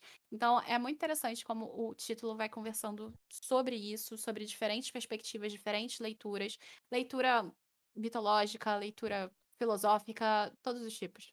Acho lindo. Esse livro é lindo. Não, é, não favoritei à toa. Eu comentar só sobre a mão esquerda, que é, é interessante que é, eu conheço pessoas que estudaram em colégios católicos que eram canhotas e elas foram obrigadas a aprender a escrever com a mão direita. Não se pode escrever com a mão esquerda porque é errado, né? Então até nessas pequenas coisas do, do dia a dia, pequena para mim porque eu não, não, tive que aprender a escrever com a outra mão, mas é, é, é interessante como essa percepção, essa cultura, a questão da religião, da filosofia, ela vem e acarreta as coisas no nas pequenas coisas do nosso dia a dia, como ser obrigada a escrever com a mão direita e não com a mão esquerda, porque isso está errado. É uma coisa ruim. Mas isso foi, isso foi algo antigo ou isso é algo recente que tu soube? Na verdade, a minha cunhada, que é canhota, hoje ela tem 30 anos, ela cresceu em colégio católico e não tem mais que 20 anos, eu acho. Mas eu processava essa escola fácil, se for filho meu, fácil. E hoje, mas já que esse é o pensamento de hoje, há 30 anos atrás não tinha esse pensamento. E isso é uma coisa muito interessante dentro do texto, porque a gente pode pensar que a mão esquerda aqui da escuridão é porque é tudo que a, a Ursula Le Guin questiona sobre a questão da homossexualidade, do sexo em si. Né? Porque a mão esquerda é aquela coisa que é vista negativa, e você vai discutir sexo naquele período de escuridão intelectual em relação a esse tipo de assunto. Isso pode ser até externo ao texto, pode ser tanto interno quanto externo ao texto. Uhum. Mas é um absurdo. Absurdo é, né? A primeira coisa que eu quero fazer antes de a gente se despedir é agradecer muito a Aleph por ceder em parceria esse título, tanto para mim quanto para Jaque, e também para o nosso sorteado. Eu não lembro quem ganhou a mão esquerda da escuridão, mas olha, eu espero que todos vocês tenham a possibilidade um dia de ler a Le Guin, porque vale muito a pena. Eu acho que eu já teci elogios o suficiente e eu ainda não parei de tecer elogios por essa obra incrível e maravilhosa. Então, Aleph, muito obrigada pela confiança e pela parceria. Em breve vai ter resenha tanto na Jaque quanto no meu canal. E agora eu quero deixar as meninas se despedirem. Bom, gente, obrigado, obrigada Câmara, obrigada Jaque. Eu acho que ah, é muito lindo esse trabalho. Quem não leu, leia. Paciência com o livro, é realmente uma obra de arte. Úrsula maravilhosa, e é isso. Oi, eu quero agradecer a Aleph, dizer que apesar de eu ter uma leitura um pouco complicada, conturbada, é um livro bem cabeça, então vale a pena, principalmente se você tem uma experiência maior com ficção científica ou com a própria autora. Temas que foram discutidos aqui. Eu pretendo sim reler o livro, acho que até antes do que eu tinha falado. E eu tenho certeza que eu vou ter outra visão, porque eu já aprendi bastante só na discussão. Quero agradecer a quem ouviu até aqui, quero agradecer a Tati, que participou, a Cami, e dar um beijão coração de todos vocês. E me sigam no Instante da Jaquinha, que é o Instagram. Era isso que eu ia falar. Enfim, gente, muito obrigada por vocês terem ouvido até aqui. De novo, vou recomendar a vocês a Ursula Le Guin no geral. É a segunda experiência que eu tenho com ela, é uma experiência maravilhosa. Então, é isso. Muito obrigada a todo mundo que ouviu, muito obrigada a todo mundo que participou, Jaque, Tati, muito obrigada, editora, por confiar na gente. E nos sigam nas redes sociais, gctinteiro.com.br, é nosso site, Grupo Caneta Tinteiro é nosso Instagram e também a nossa Twitch. E GC Tinteiro é o nosso Twitter. Muito obrigada a todos e até a próxima. Tchau, tchau!